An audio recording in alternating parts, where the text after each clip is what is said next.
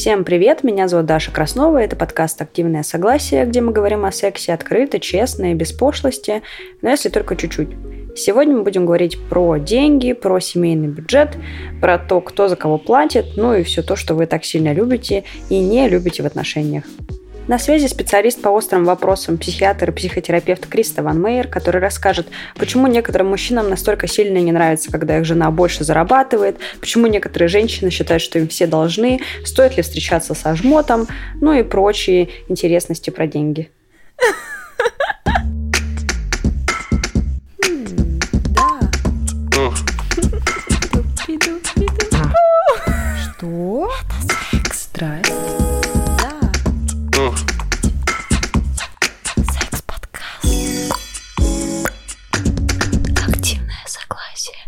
Итак, у нас сегодня классная тема. Мне она очень нравится, потому что она меня интересует сильно, и всех людей на свете она тоже интересует. Мы сегодня будем говорить про деньги.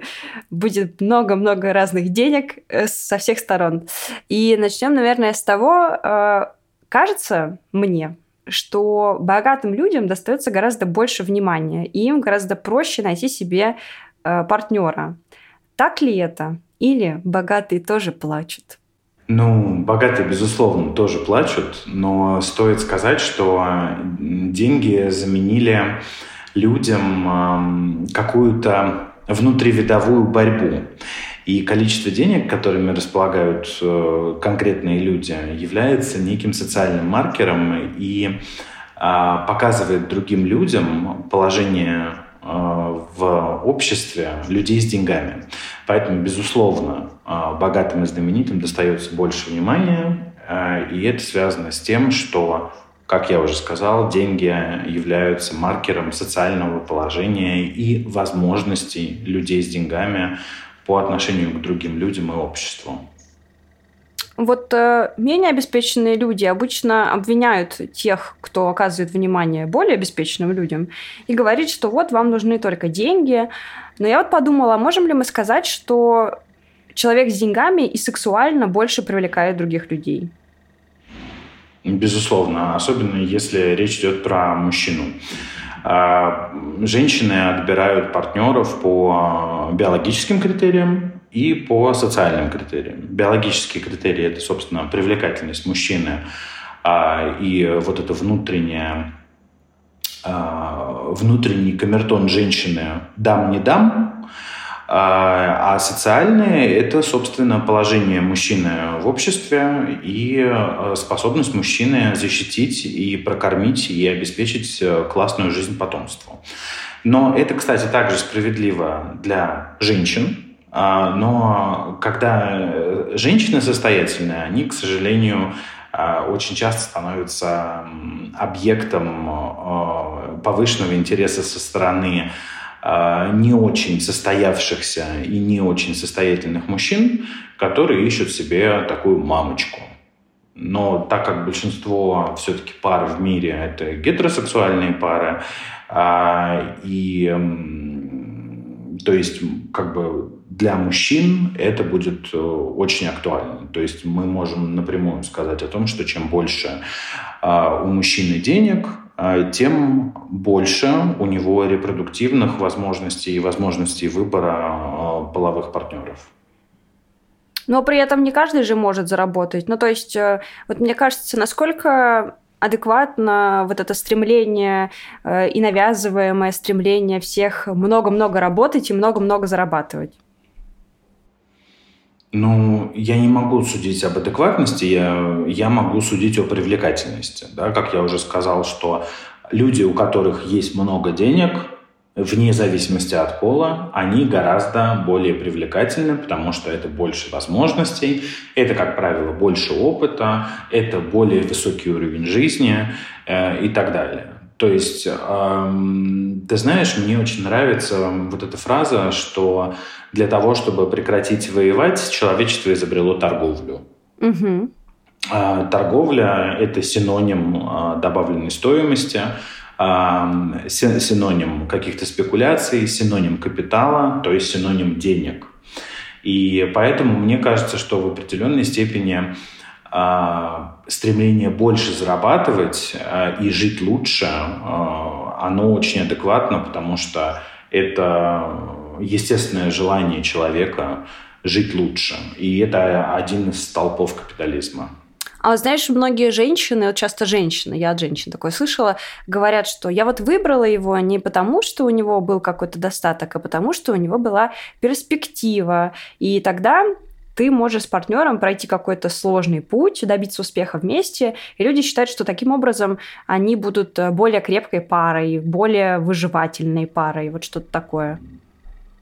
Угу. Ну, я тебе могу сказать, что это либо очень мудрые женщины, а, либо э, женщины, которые боятся а, состоятельных властных мужчин по какой-то причине.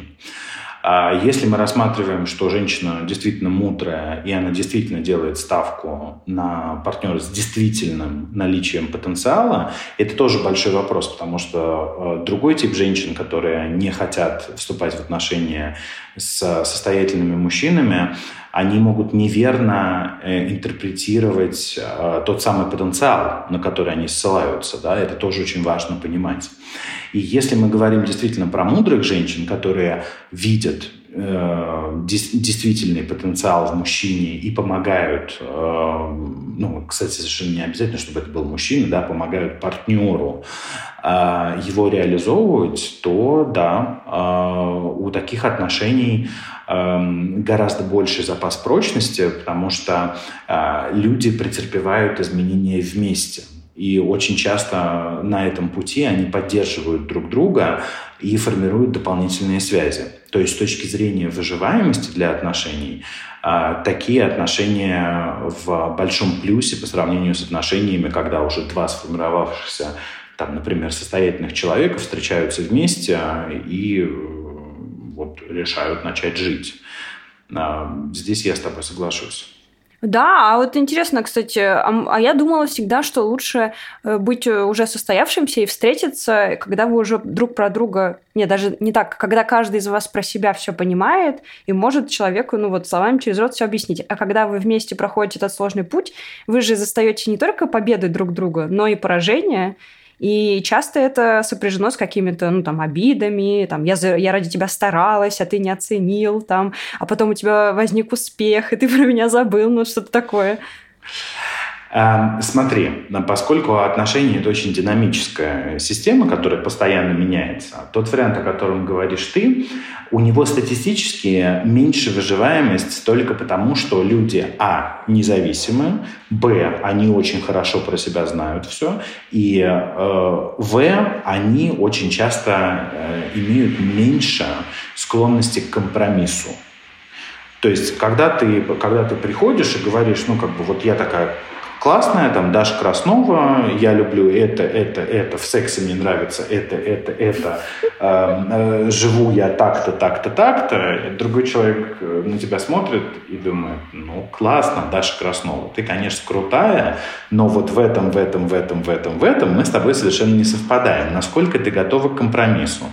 И Даша Краснова такая говорит, блин, да мне одной, в принципе, неплохо. Э, у меня есть деньги, у меня есть жилье, там, у меня есть определенный социальный круг, у меня есть определенная жизнь. И Даша Краснова говорит, ну, как бы, спасибо, но нет. Блин, она поет «Спасибо, но нет». Э, да, да, да, как, как та румынка, да, на Евровидении. Это вообще просто моя любимая песня. Вот, поэтому эм, с точки зрения именно выживаемости, конечно, лучше расти вместе и поддерживать друг друга. Угу, очень интересно. Ну, это ты прямо описал, вот было у меня такое в жизни.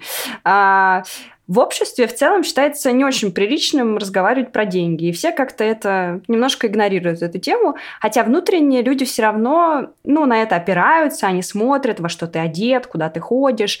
И вот как ты думаешь, а, нормально ли, что человек как сказать, считает вот этот материальный достаток определяющим при выборе пары. Ну, то есть вот у меня зов, зовут до свидания, например, два человека, и я так прикинула и подумала, ну, пойду с тем, у кого одежда получше, например, выглядит. Нормально? Я считаю абсолютно нормальным. Опять же, это связано с а, биологическими и социальными критериями отбора. А, то есть э, то, о чем ты говоришь, э, про разговоры в обществе по поводу денег, что это неприлично, мне кажется, а, это начало происходить с момента зарождения такой левацкой идеологии всеобщего равенства и э, социализма, и коммунизма. И это, эти общественно-политические формации и экономические формации, они противоречат нашей биологии. Э, и они противоречат концепции внутривидовой борьбы, которая нам, как высшим приматам, также присуща. И мне кажется, что это, знаешь, как сейчас очень много людей-снежинок которые обижаются буквально на все и которые навязывают нам необходимость себя самоцензурировать, чтобы э, кого-нибудь не обидеть. Это то же самое.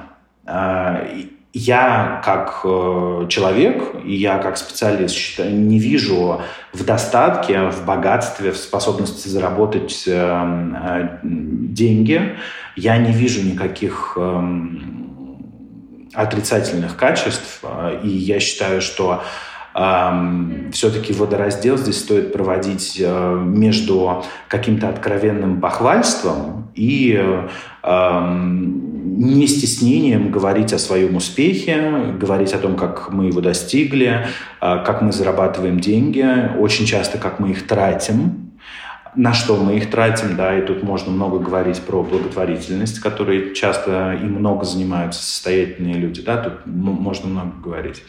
И возвращаясь к твоему вопросу про э, отбор по экономическим параметрам, это совершенно лежит в, в области биологии, потому что э, помимо биологии, там, да, что ты как самка оцениваешь потенциал э, потенциального партнера э, с точки зрения сохранности себя, сохранности потомства, возможности для себя, возможности для потомства, возможности прежде всего обеспечить тебе в момент, когда ты будешь наиболее уязвима, это беременность и э, вскармливание, грудное вскармливание детей, э, какие-то какие возможности.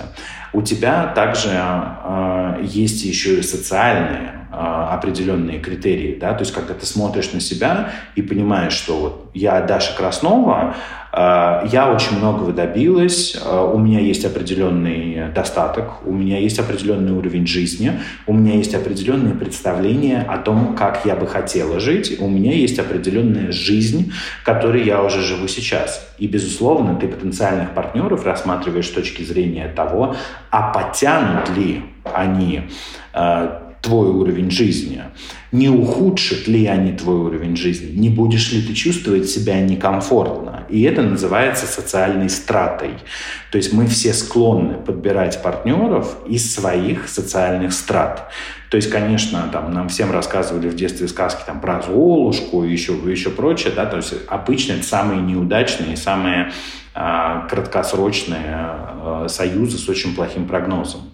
Да, то есть чем более подходящим с социально-экономической точки зрения будет твой партнер, тем лучше а, прогноз для ваших отношений.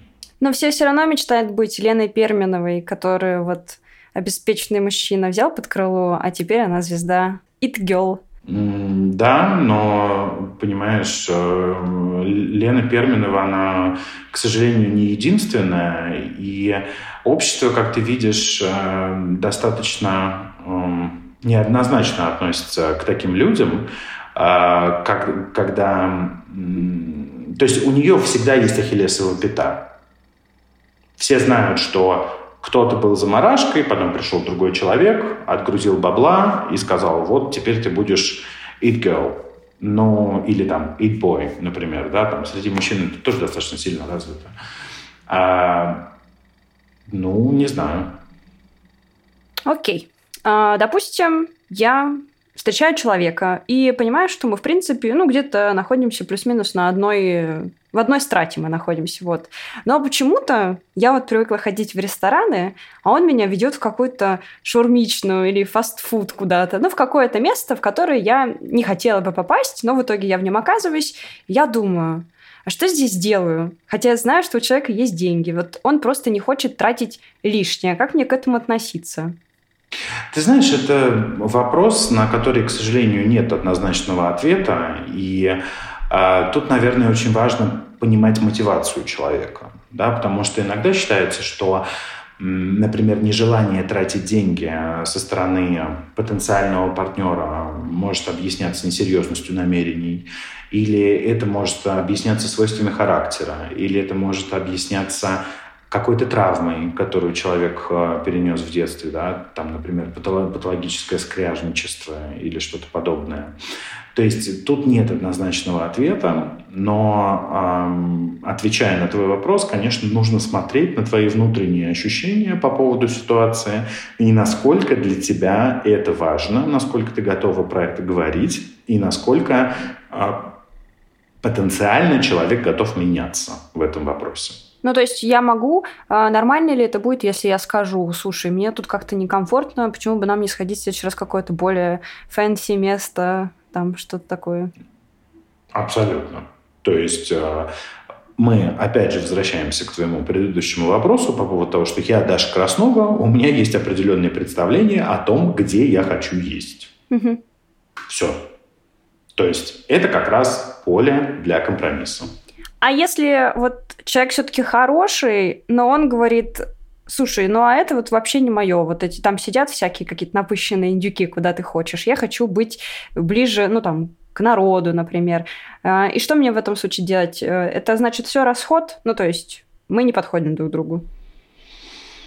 Ну, ты понимаешь, а, это на самом деле достаточно важно, да, что если, а, если человек тебя пытается вести в кружку, а ты хочешь завтракать в Еве, и, ну, это концептуальная разница, конечно же.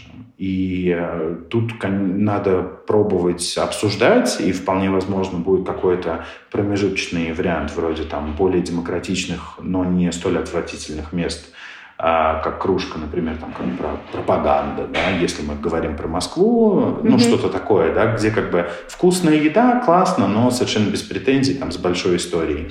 Это, опять же, очень индивидуально, но, в принципе, концептуально, да, это достаточно большие разногласия, которые потенциально будет достаточно тяжело устранить почему некоторые люди жмоты. И почему-то очень часто жмоты именно мужчины. Я даже более скажу, у меня, мне кажется, был такой папа. Он всегда не хотел давать свои деньги ни на что. И чтобы что-то у него выпросить, надо было вот именно выпросить. И меня в какой-то момент это так начало злить, ну, когда я начала взрослеть, что я пошла на работу типа лет в 15. Потому что я хотела кожаную куртку, и мне не хотелось у него ее выпрашивать. Вот почему такое происходит? Ну, как я уже сказал, причин может быть много. Чаще всего это травмирующий опыт в детстве, то есть это бедность, а, это какое-то тяжелое взросление в очень стесненных а, условиях. А, также это может быть складом характера, да, что человек просто ну, не люблю я тратить деньги. Или люблю, не люблю тратить деньги на других людей. Это тоже вполне себе вполне себе вариант. Да? И очень важно понимать, что сейчас, если мы говорим про мужчин, они все очень пуганные, потому что э, все считают, что э, женщинам от мужчин ну не все, но большинство считают, что женщинам от мужчин э, нужны деньги, и это, этот миф, конечно, подогревается очень активно э, патриархальной системой в обществе, потому что многие женщины считают, что мужчины им что-то должны, мужчины должны их обеспечивать, мужчины должны их возить в отпуск, мужчины должны за них платить в ресторане. И э, мужчины, которые не разделяют патриархальные установки, от этого очень сильно страдают и пытаются по максимуму сократить свои расходы. А мужчины, которые разделяют патриархальные установки, они также стараются сократить расходы а, и получить самых лучших женщин. Да? То есть вот это вот очень распространенная история про Тиндер. А ты мне что? Писечку. Да? То есть очень часто а, ну, это такое, знаешь, как я это у себя в голове называю, секс в обмен на продовольствие. То есть э, и в зависимости от э, качества и количества продовольствия, то есть считай там от уровня ресторана, в который мужчина готов отвести женщину, у него будет определенный набор там возможных сексуальных услуг. То есть это все жутко звучит, конечно, но это очень хорошо объясняет, почему происходит вот это жмотство.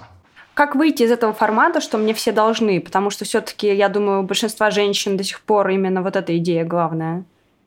Ну, ты понимаешь, а, как выйти из этого формата? Работать, ценить себя, тут нет каких-то магических рецептов. А, то есть можно сидеть э, всю жизнь принцессой на горошине и остаться ни с чем. А можно реализовывать свой потенциал, зарабатывать свои деньги, а, стараться делать э, для себя, стараться развиваться, и тогда эм, вот эта концепция автоматически отпадет. Угу. Вот интересно, я тут говорю, большинство женщин э, хотят, чтобы им все как бы преподносили на блюдечке, и при этом большинство женщин из моего круга, условно, они стремятся к равноправию, отношения, мне кажется, сейчас ну, в больших городах развиваются больше по европейской модели, когда мы делим счет и прочее. Вот. И этому всему, конечно же, способствовало движение феминизма. Я тоже считаю себя феминисткой, но для меня деньги – это проявление любви. Ну, то есть э, я считаю, что если партнер тратит на меня деньги, или просто любой какой-то человек как-то меня чем-то одаривает, это значит, что он меня любит, что он э, уделяет мне внимание. И со своей стороны я также проявляюсь. То есть если я в кого-то влюблена, капец, я всех, все куплю вам, все. Да, я еще лев по гороскопу, ну, то есть там просто не, не, не с места. И вот э, я хочу, чтобы партнер тратил на меня деньги. И для меня это действительно важно, даже если я могу себе все купить. Нормально ли это? Ну, абсолютно нормально. Понимаешь, здесь важно различать. Те женщины, про которых мы говорили в предыдущем вопросе, они ожидают угу. того, что за них будут платить. Ты не ожидаешь э, того, что за тебя будут платить. Более того, здесь важно разделять. Когда мы говорим, что женщины ожидают, что за них будут платить, это она такая приходит в кафе, говорит, у меня лапки, то есть она не платит на бытовом уровне за себя. Она ожидает, что будет платить за маникюр, за педикюр, за фитнес, за покраску, за ее шопинг. Эм, это один уровень, да, и ты говоришь про совершенно другой уровень. Когда ты в состоянии обеспечивать себя, но при этом э, проявление внимания э, будет дополнительным прекрасным бонусом, и это проявление внимания ты очень хорошо воспринимаешь э, в виде денежных средств. Это же отлично. Да, то есть вот такой у тебя, такой у тебя язык любви. Нет ничего в этом предусудительного. При этом сейчас есть очень много женщин, которые запрещают э, за себя платить. И вот э, я тут пока готовилась, я вспомнила ситуацию, что у меня был такой инцидент с одной девушкой. Я, она сказала, что она запрещает за себя платить, а я такая легкая говорю, ну что, давай я за тебя заплачу подшутила над ней, а она мне такой устроила скандал, оскорбилась, и я, в общем, задела ее очень сильно. И я тогда почувствовала себя вот этим вот гетеросексуальным мужчиной, который запутался. Я подумала, почему же все так сложно? Почему все это так сложно с этими деньгами? Ну, на самом деле это не сложно, да, то есть э, ты просто решила побыть доминантной сучкой, получила бонусу, и тебе это не понравилось. Да, когда тебе человек говорит, э, не плати за меня, я хочу платить за себя, но ты нарушаешь ее границы, ты э, проталкиваешь свою повестку, и ты совершенно закономерно получаешь э, за это бонусу. Да? То есть тут очень важно договариваться на берегу, как я всегда говорю, да, что как вы делите счет, как вы впоследствии делите расходы в отношениях. То есть деньги – это самое главное. Я как психотерапевт могу сказать, что подавляющее большинство проблем э, в парах и последующих расставаний и разводов связано с непроговоренностью темы денег. То есть это такой фундамент, да. Есть еще такой вопрос тоже про всякие денежные комплименты и прочее. Такое, назвала его вопрос из разряда «дышим маткой». Вот мои подруги вечно угорают, что мне нужно открывать курсы для женщин, потому что за мной постоянно ухаживают, ну, покупают кофе, могут что-то там принести какой-то комплимент, дарят цветы. И абсолютно рандомные люди, типа не те, с которыми я в отношениях состою. Какие-то мои друзья, мои подружки. И я такая хожу, типа, в каком-то таком настроении, и люди сами, ну, вот э, как-то все это мне преподносят. И девочки говорят, что мне нужно открывать курсы. И вот можно ли развить в себе этот навык с помощью курсов, с помощью терапии как-то вот? Можно развить в себе навык э, работать и зарабатывать деньги. Я очень не люблю это слово энергетика, но действительно у человека, который все может себе позволить, у него совершенно другая энергетика, у него совершенно другой взгляд. Он совершенно по-другому себя ведет в силу того, что он не ожидает каких-то благ от других. И другие с радостью дают ему эти блага. Угу. То есть э, ты можешь открыть курсики по поводу того, как стать э, самостоятельной, как начать зарабатывать деньги, как э, быть успешной и как транслировать вот этот вайб того, что ты кайфуешь от себя, что ты кайфуешь от своей работы, что она достойно оплачивается, и что тебе ничего не надо от других, и тогда другие автоматически начнут нести тебе дары. Только так. Вообще, я придумала эту серию, когда посмотрела сериал про мошенника из Тиндера, сериал или кино, я уж не помню. И тогда я, конечно, вообще хохотала, но потом случились всякие политические события, и тема испарилась в мире. Но, в общем, кто не помнит или не смотрел, я напомню. Там мужик в Тиндере искал женщин, притворялся миллионером или миллиардером, а потом разводил их на кредиты.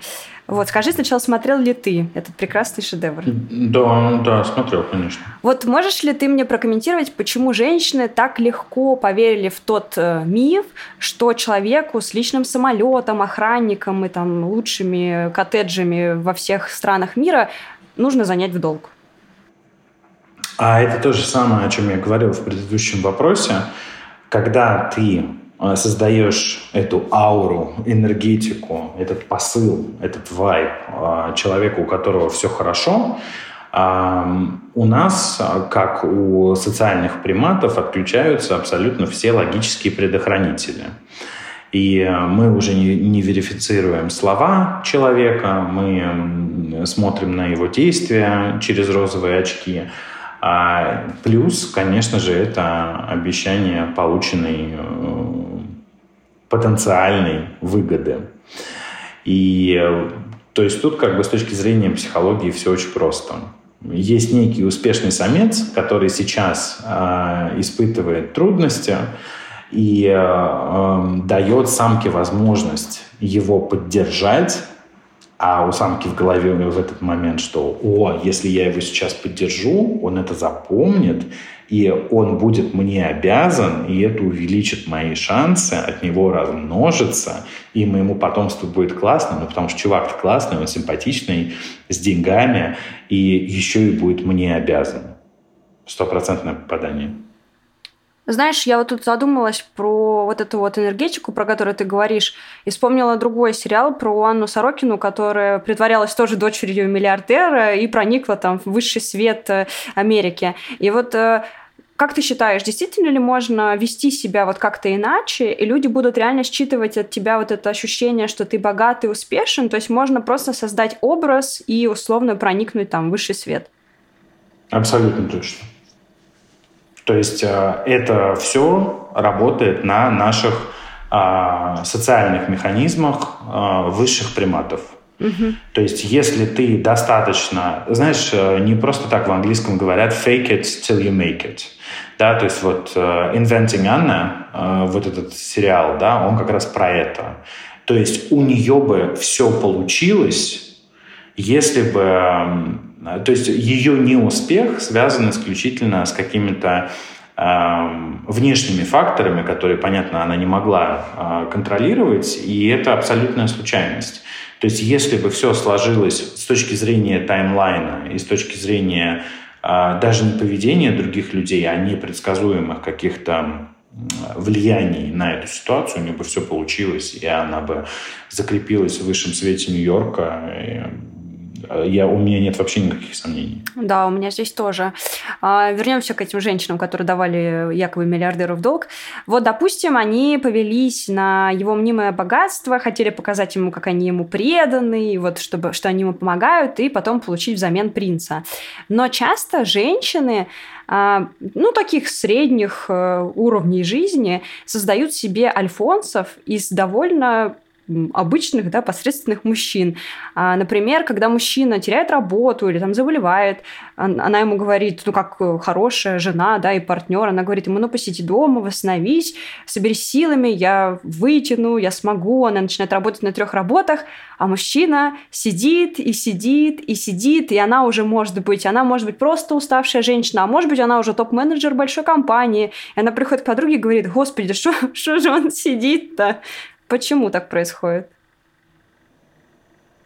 Ну, тут тоже надо разделять. А, понимаешь, отношения а, у всех разные. Uh-huh. И если такое поведение мужчины связано с договоренностью, то есть у меня, например, есть одна знакомая, у которой договоренность, то есть у нее муж, муж занимается аквариумами, там зарабатывает, типа, знаешь, 100 тысяч рублей, она очень хорошо зарабатывает, да, но у них договоренность, э, что муж занимается домом и детьми, и всех все устраивает. И есть вторая ситуация, про которую ты говоришь, когда женщины сажают себе э, партнеров на шею, и партнеры, свесив ножки, прекрасно живут. Это та ситуация, когда не было договоренности, как я уже говорил, да, не было это все обговорено, и э, партнер начинает пользоваться женщиной, да, совершенно неприкрыто, и это одна из очень частых причин расставаний. А почему так происходит? Э, потому что э, как ты уже сказала, что бывают ситуации того, что тут случилось, и э, женщина вступает э, в защитную позицию. Это мамство, как второй вариант, да, что женщина вот становится такой мамочкой для, для своего партнера. И, наверное, третий такой достаточно тоже распространенный вариант это когда э, женщина пытается самоутвердиться за счет мужчины на самом-то деле. Да? То есть и ситуация это тоже устраивает всех, но при этом подругам и социальному окружению она транслирует, что вот муж мудак, муж такой, муж, муж секой, но на самом деле женщину эту ситуацию устраивает, потому что она за счет этого самоутверждается. Вот интересно, знаешь, когда, как будто бы, когда вы находитесь в семье, и вы уже договариваетесь о чем-то, это как будто кажется нормально. А вот у меня была ситуация с Леной, с которой я сейчас живу, что когда мы познакомились, у меня была зарплата в три раза ниже, она мне понравилась, и я вообще не понимала, как провернуть эту аферу, потому что я, мне казалось, что мне нужно вот что-то сверхусилия какие-то приложить, чтобы как-то ее добиться, ее расположения. И, в общем, я все-таки рискнула, но за год я догнала и буквально перегнала ее в зарплате, потому что я никак не могла позволить себе быть беднее. И я вот думаю иногда, это какие-то у меня проблемы были психологические, или это нормально? Или так и должно быть, или так не должно быть? Ну, ты понимаешь, а, тут, а, наверное, я прибегну к теории систем. И один из постулатов теории систем состоит в том, что э, системы приходят к равновесию. Да, то есть, когда в систему входит дополнительный человек, а, то система старается прийти к равновесию. Этот процесс называется гомогенизация. Да, то есть а, выравнивание, смешивание, установление баланса. А, и то, что ты так быстро дотянула свой доход э, до Лениного уровня, свидетельствует о том, что ты очень эффективно и ты очень хорошо понимаешь, как функционируют хорошие отношения. И ты всячески стремилась, скорее всего, бессознательно к этой гомогенизации, и выровняла свой доход и Ленин доход. И очень Часто, конечно, бывает обратная история, когда человек, который больше зарабатывает, зарабатывает, начинает зарабатывать меньше, чтобы человек, который зарабатывает меньше, не чувствовал себя ущербным, но это такая достаточно патологическая история. Нет, я так э, стремилась догнать Лену, что в итоге смотивировала ее обогнать меня в этом году еще в три раза снова, так что... Так что... Понимаешь, как круто, что вы друг друга так поддерживаете, подстегиваете, и вы в итоге, ваша семейная система живет лучше, чем было еще два года назад, аж уже в шесть раз. Ну да, да, да.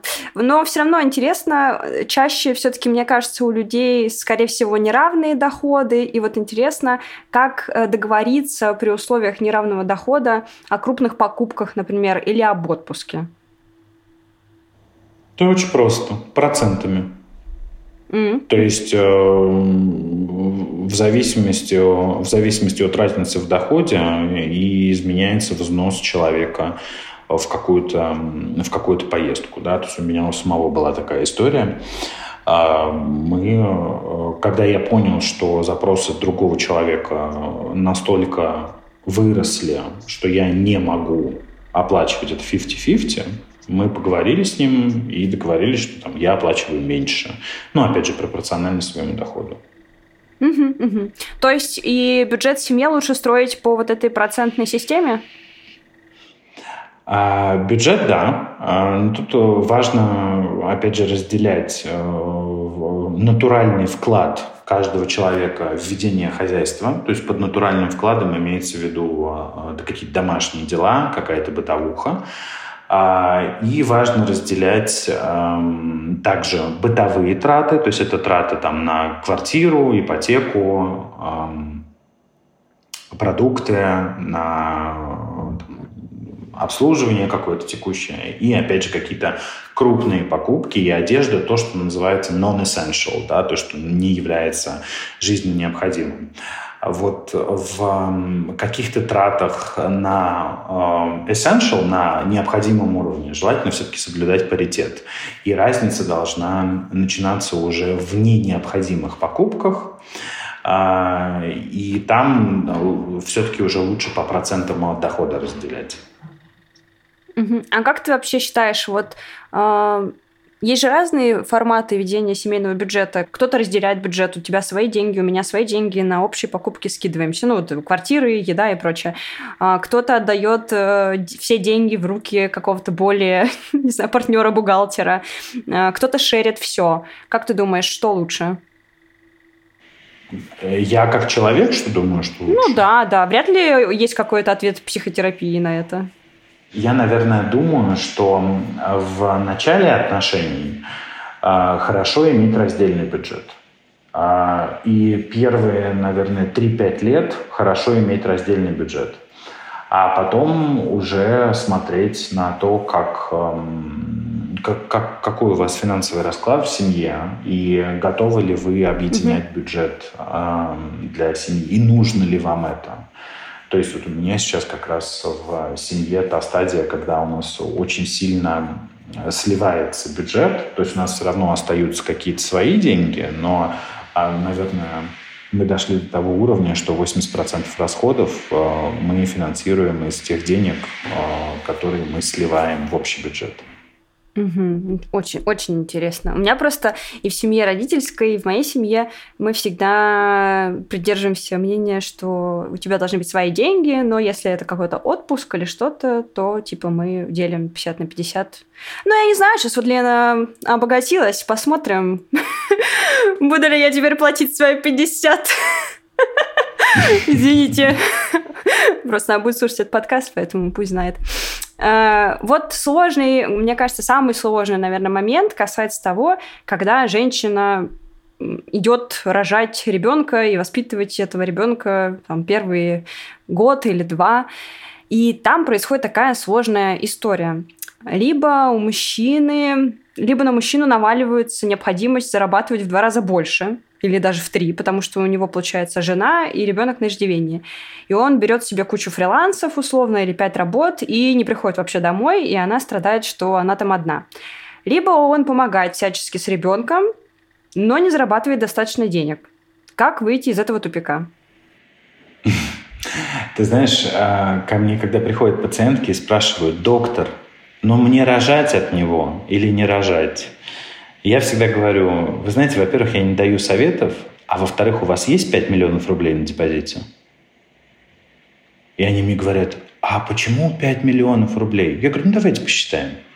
Сколько вам, вы в среднем в месяц тратите на себя и сколько вам будет обходиться ребенок? Ну и путем простых калькуляций мы понимаем, что там, ну, для того, чтобы выжить женщине с ребенком, поскольку мы всегда рассматриваем самый плохой вариант, да, мы же mm э, самки и самцы в конечном итоге, э, мы понимаем, что ну, как минимум, нужно 150-200 тысяч в месяц, чтобы женщина могла спокойно э, э, прожить декрет и не умереть с голоду, и чтобы ребенок, с ребенком ничего не случилось. Да? Декрет – это 36 месяцев. То есть минимально это будет 5 миллионов рублей, а лучше 7. Вот, поэтому, отвечая на твой вопрос, конечно, э, самый идеальный вариант – это иметь эти деньги на депозите э, уже к моменту рождения ребенка, потому что отношения имеют тенденцию заканчиваться, с мужчиной может что-то случиться, знаешь, кирпич на голову, и вот это вот все, как бы, вся вот эта прелесть. Мы уже немножко говорили про очень богатых женщин, но я вот прочитала форумы и поняла, что даже если женщина не намного зарабатывает больше, чем мужчина, у мужчины ломается просто вся система ценностей, эго задевается, и это прям большая проблема. Мужчины не могут стерпеть, когда женщина начинает зарабатывать больше. И может ли быть в таком случае какая-то хорошая семья, и что главное, секс хороший? Ну, смотри, да, это всегда проблема самих мужиков, им ничто не мешает зарабатывать больше, и вот эти все россказни про уязвленное эго, что он не чувствует себя мужчиной, ну, хочешь чувствовать себя мужчиной, работай больше. Если у тебя не встает от того, что твоя женщина зарабатывает больше тебя, это исключительно твоя проблема, это не проблема женщины. И, в принципе, конечно, таким мужчинам нужно идти к психотерапевту и отрабатывать э, там свои какие-то загоны на эту тему. То есть э, это очень распространенная манипулятивная история, которой пользуются мужчины, и которые, которые они оправдывают свое бездействие или финансовую импотенцию.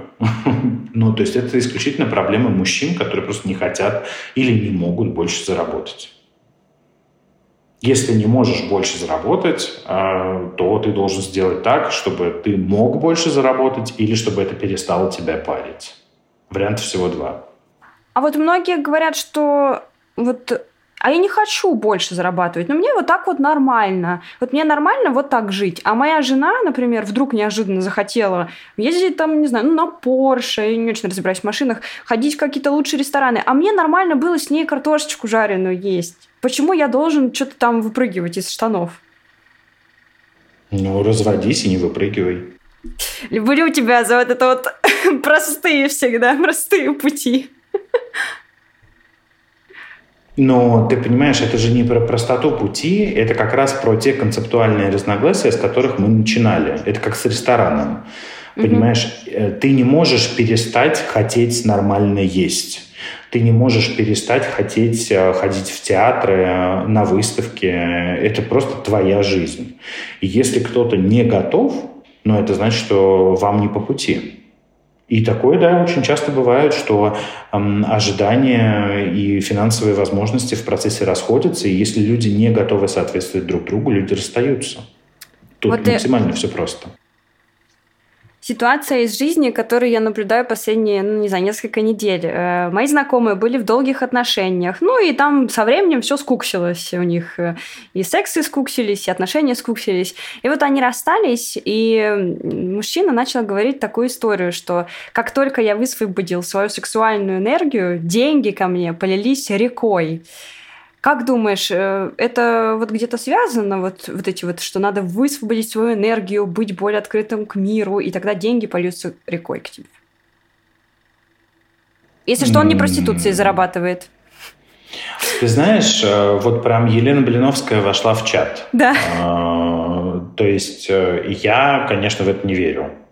У меня в этом смысле абсолютно протестантская этика. Я считаю, что чем больше человек работает, чем больше человек учится, тем больше человек зарабатывает. Мы можем, конечно, рассмотреть эту ситуацию с точки зрения э, сублимации, с точки зрения канализации, э, знаешь, каких-то чаяний и устремлений.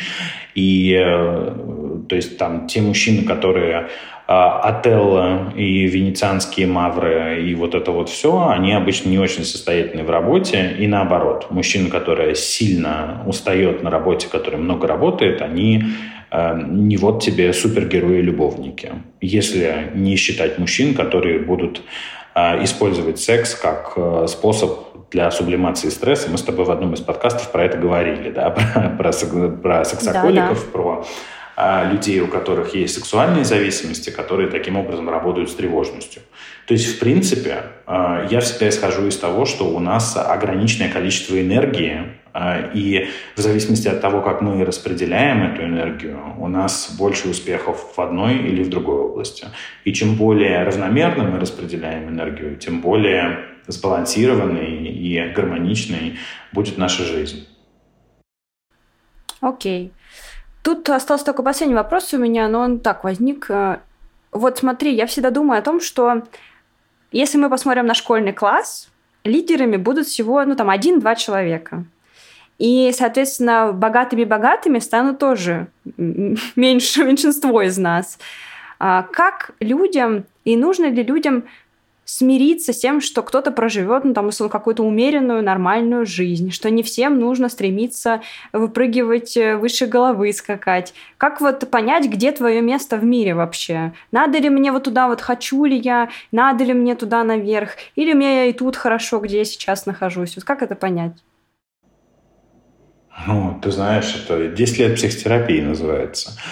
Вопрос в том, что, как я уже говорил, мы социальные приматы. И наше общество выстроено в форме пирамиды.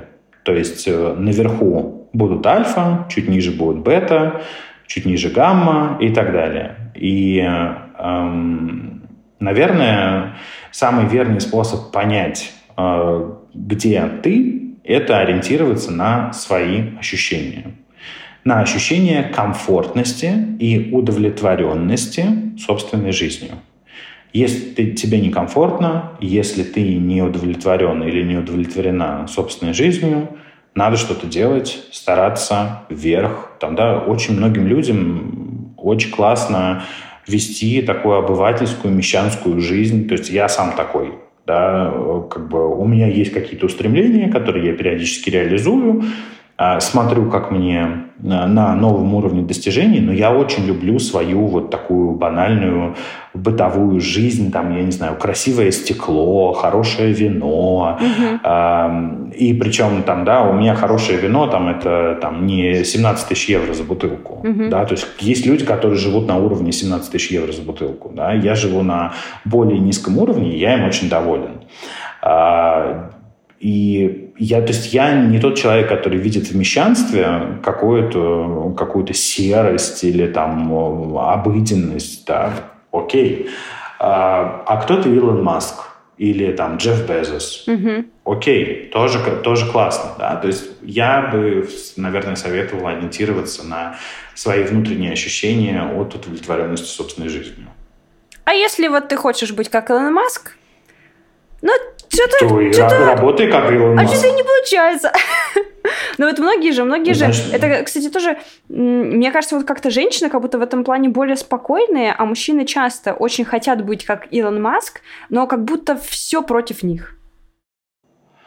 Да, слушай, этому есть гормональное объяснение и, опять же, иерархическое uh-huh, объяснение. То есть мужчины постоянно стараются занять более лидирующие позиции, потому что это обеспечивает э, больший доступ к женщинам, больше, более высокие шансы размножения и более широкое распространение своего семени по популяции. Тут, тут все понятно, да? Гормон тестостерон, эгегей. А, но вот это вот там, да, все не так складывается, все не получается, ну, старайся больше. Пробуй по-другому, может быть, пробуй в других каких-то сферах. То есть, э, поверь мне, те люди, которые хотят достичь успеха, они в той или иной форме его всегда достигают. А все вот эти отговорки, это всего лишь, э, всего лишь отговорки, что там не получилось, да, там посмотри истории э, всех бизнесменов, посмотри историю того же Стива Джобса или Джеффа Безоса или того же Илона Маска. У него очень непростая жизнь. То есть помимо того, что он, как и я, из Южной Африки, э, и это, в принципе, там, да, ну, достаточно большой setback э, по сравнению с тем, что если там ты, например, американец или европеец. Эм, то есть, да, там, отец его, мама, да, там, как бы все было очень непросто. Тот же, я не знаю, Стив Джобс. Э, они падали миллион раз. Они были на грани банкротства, они банкротились, они начинали заново, да, но по итогу они оказались там, где они оказались. И если мы не говорим про старые деньги, подавляющее большинство историй успеха связано с огромным количеством падений, с огромным количеством попыток, с огромным количеством мужества, смелости и несгибаемости. Ну что, завершу эту серию юмором. Записывайтесь на мой курс «Как постоянно работать, сильно уставать, быть сильной и независимой» и все равно получать подарки и цветы от своих ухажеров, ухажерок, подруг, э, незнакомцев на улице. В общем, всем удачи, всем пока. Слушайте серии подкаста «Активное согласие», рассказывайте на социальных сетях, ставьте 5 звездочек, пишите только положительные отзывы. Встретимся в следующий понедельник. Активное согласие.